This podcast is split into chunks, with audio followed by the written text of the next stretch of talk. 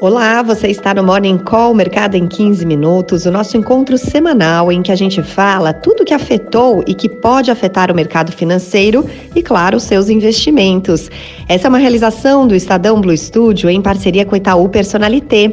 Acompanhe agora a conversa desta semana. Olá, bom dia. Chegue mais. Está começando mais uma edição do Morning Call. Não é qualquer edição, a primeira edição do ano, hoje, dia 8 de janeiro de 2024. Seja bem-vinda e seja bem-vindo você que escolheu clicar no nosso link pelas muitas plataformas pelas quais você pode acompanhar o Morning Call. Como você sabe, todas as semanas apostos aqui para te acompanhar, para te informar aquilo que mexeu e que pode mexer com seus investimentos.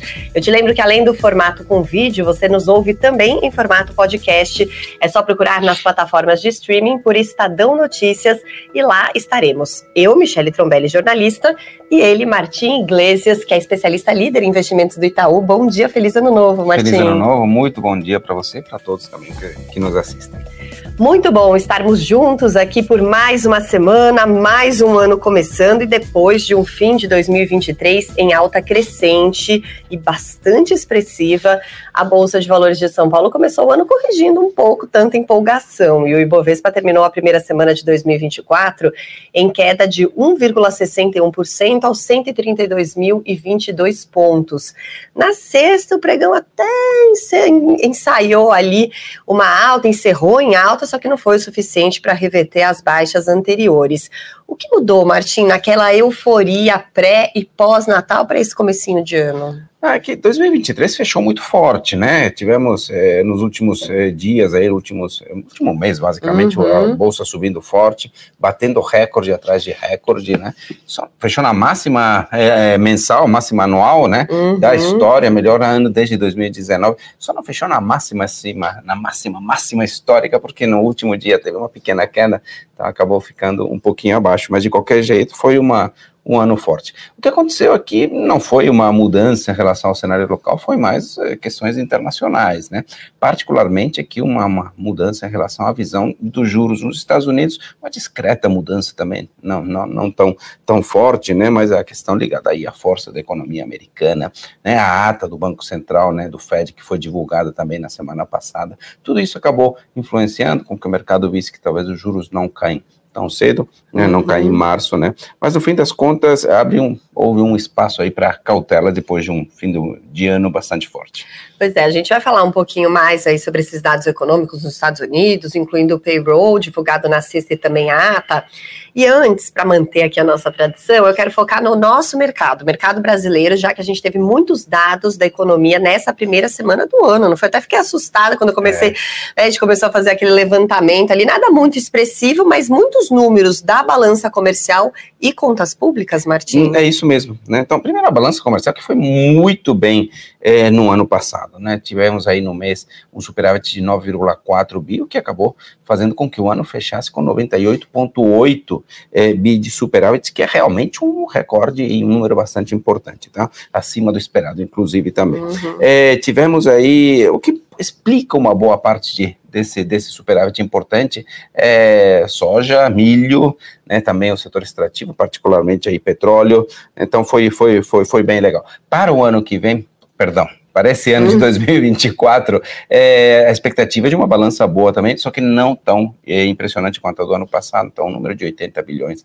de superávit, que também é muito bom. Uhum. É, em relação a contas externas, ainda tivemos aí o déficit em conta corrente de um déficit de 1,6 bi, é um pouco acima do esperado, mas é bastante é, sob controle, tá? Nada que, que, que, que, preocupe. Em relação a investimentos estrangeiros, vemos aí ainda um fluxo de entrada, não vemos fluxo de saída de capitais locais, então todas as contas externas estão bastante bem. Fluxo comercial, 11,4 bi, melhor o número desde 2012, tá bem melhor do que 2023, né, que foi uma saída de 3,2 bi. É, o que não veio tão bem foram as contas internas, né, o déficit do setor público um pouco abaixo do esperado, né, 37,3 bilhões de déficit, né, tivemos tanto receitas não tributárias menores do que o esperado, como gastos discricionários maiores do que o esperado, e isso elevou também a relação dívida PIB, que saiu de 73,7% para 73,8% do PIB. Uhum. Né? Então, basicamente isso. Contas externas bem, preocupações no aspecto fiscal. Pois é, realmente são muitos números que nos ajudam a entender um pouquinho melhor essa entrada, saída de capital estrangeiro no país e também como estão as contas públicas. Mas tivemos também dados sobre inflação e produção industrial, Exato. não é isso? É isso mesmo. Inflação, tivemos o IGPDI 0,64%, bem dentro das expectativas. O número em 12 meses saiu de 3,6% de queda, né? Menos 3,6 para 3,3.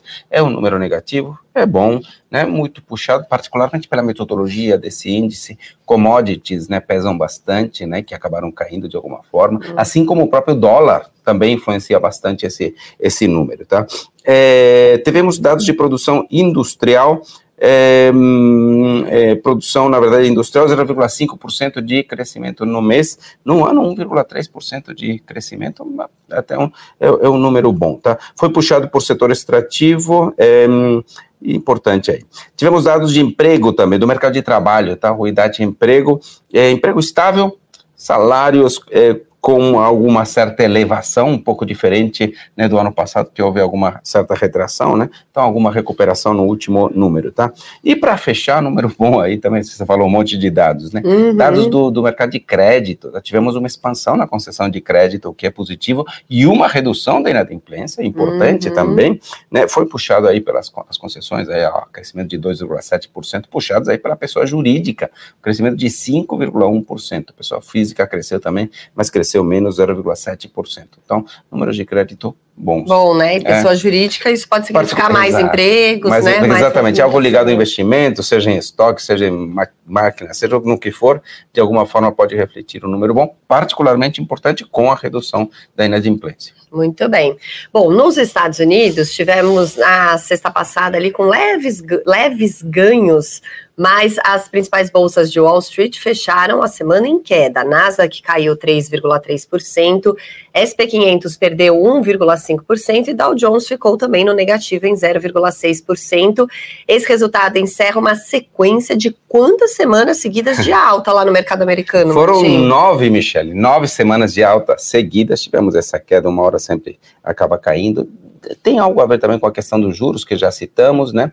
É, particularmente, que impacta as, as, ações do setor de tecnologia, que tinham sido líderes, né, que tinham puxado a bolsa para cima é, durante o ano, dessa vez acabaram é, é, caindo na semana, tá? Tem a questão da ata, né, podemos detalhar um pouco, a ata não sinalizou a iminência dos cortes, né? Podia, tinha gente que podia acreditar que, que tinha algo assim, mas de qualquer jeito ele destacou alguns pontos brandos, ou mais brandos, né, é, que, que, que são importantes. Destacou, por exemplo, que a maioria dos membros do comitê vê uma inflação na casa dos 2%, abaixo dos 2%, nos próximos seis meses. É algo importante. É, destacou também que vem menores desequilíbrios de oferta e demanda no mercado de trabalho, né, o, que, o que de fato é, pode provocar uma redução nas pressões de aumentos de salário. Agora, de qualquer forma, os números números do mercado de trabalho que vieram depois, com payroll, com o número de pedidos de auxílio-desemprego, na verdade acabaram vindo um pouco mais forte, tá? A criação de empregos é, acabou sendo de 216 mil empregos, sendo que o mercado esperava 173, portanto o mercado de trabalho é um tanto mais forte. De qualquer forma, o desemprego veio de lado estável, mas com aumento do salário é, médio, o que significa também alguma certa é, pressão, tá? Uhum. No primeiro momento, o mercado reagiu bastante negativamente a isso, depois começou a ver um pouco mais os detalhes e viu que talvez a composição não fosse tão ruim. Mas, de qualquer forma, o resultado final é que disso reduz as chances, de alguma forma, do, do início dos cortes de juros começar já no mês de março, né? Então, de alguma forma, é, ainda muita gente acredita nessa redução, mas de fato são números tão fortes que chegam a reduzir aí a chance é, disso acontecer. Bom, e aí temos que ficar atento a outros índices claro, que inclusive vão sair nessa temos semana. Temos CPI, né? índice de preço ao consumidor, super importante para acompanhar tudo isso, exatamente. Que é o queridinho, né? Não, não é o PC, que é o queridinho. Eu, PC, eu acredito. Mas hoje, como, a gente, como o mercado está tão sensível a isso de inflação e tudo mais, ele é super importante para a gente uhum. acompanhar, tá? Muito bem. Bom, no mercado de câmbio, o dólar até caiu na sexta, mas fechou a semana valorizada em 0,4%, uma leve alta, cotado a R$ 4,87. Nenhuma surpresa em relação a é, Não, nenhuma surpresa, está bem controlado, né? Abaixo dos 4,90, teve essas oscilações, basicamente aí pela questão dos juros nos Estados Unidos, um pouquinho também pela questão fiscal, né? O número veio um pouco uh, pior do que esperado em relação aos dados aí, do déficit, né? Mas de qualquer forma super controlado, né? Então a gente a gente vê que, que, que o mercado aí né, vem andando bem já faz algumas semanas, né? É bom, é uhum. é, é, bom isso, né? Uhum. É bom isso, não só uma cotação controlada, mas também com uma volatilidade bastante controlada também. É, chegou a ser negociado um pouco acima disso, né? Após o anúncio é, dos dados do mercado de trabalho, 4,94, mas depois acabou voltando. Muito bem.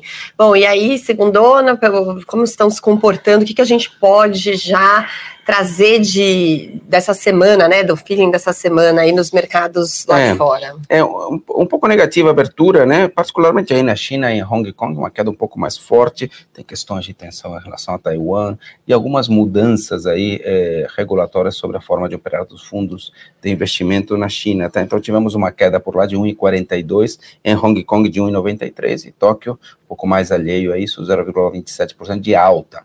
Eurostox 50 operando praticamente na estabilidade, uma queda de 0,05% e os futuros de Nova York caindo também. Então 0,44 e o Dow Jones futuro e 0,15% o S&P futuro.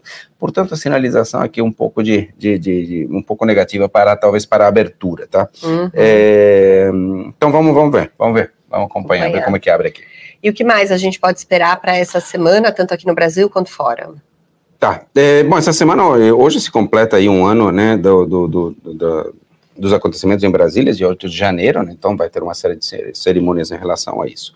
Na agenda política, está é, tá voltando, né? o mercado tá meio, o Congresso está em ritmo mais lento, né? e aqui volta aqui também aquela votação sobre a medida provisória que limita a desoneração da folha de pagamentos em 17 é, setores da economia, sendo que, né, após a derrubada aí do veto do governo sobre a prorrogação da medida. Né? Assunto é, bem polêmico. Exatamente. É, hoje teremos, já tivemos, aliás, né, dados da, da de vendas é, no varejo da zona do euro, o número veio dentro do esperado, né? Veio 0,30% de queda, era exatamente aquilo que o mercado esperava, é, mas é um número negativo, sendo que na leitura anterior tinha sido positiva, tá? 0,40%, tá? É, aí vamos pular para quinta. Quinta temos inflação. Temos o IPCA aqui, né, de dezembro, lembrando que a última leitura foi 0,28%, essa aí tinha sido do mês de novembro, né, e aí nós tínhamos é, em 12 meses 4,68% é, acumulado, tá? Na própria quinta teremos também o índice de preços ao consumidor, o CPI dos Estados Unidos. Na sexta, é índice de preços ao produtor, número importante também, muitas vezes o índice de preços ao produtor acaba se refletindo, né, de, de forma defasada depois no índice índice de preços ao então, consumidor. Então, quinta-feira é o dia de alerta com a inflação Sim. aqui e lá nos, aqui Estados, nos Estados, Unidos, que podem dizer muita coisa.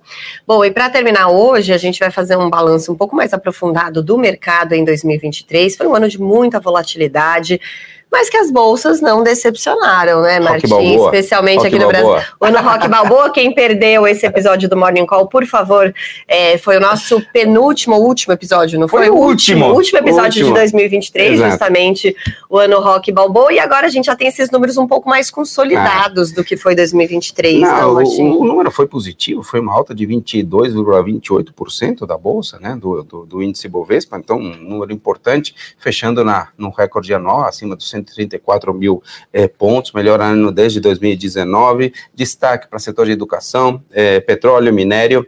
Né? O índice Bovespa bateu o índice de small caps, bateu o ouro, bateu o dólar, o dólar até em queda, já vamos falar sobre isso, é, é, bateu a renda fixa, sendo um ano aí de, de, de, de juros altos, né? É, destaque negativo aí entre as 10 maiores quedas, quedas, é, seis estão no setor de varejo, tá?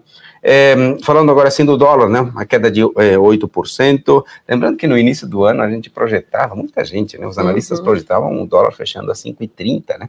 Então, fechando nesse sentido com uma Os queda. Os economistas de... adoram prever é, dólar, né? É, pois é, é muito difícil, né? É muito difícil, né? É, nos Estados Unidos, um ano positivo também. Dow Jones em alta de é, 14%, o S&P em alta de 24%, Nasdaq em alta de 43%. Aqui dá para ver, né, como as questões ligadas à tecnologia foram quem puxaram, quem acabou puxando o mercado, tá?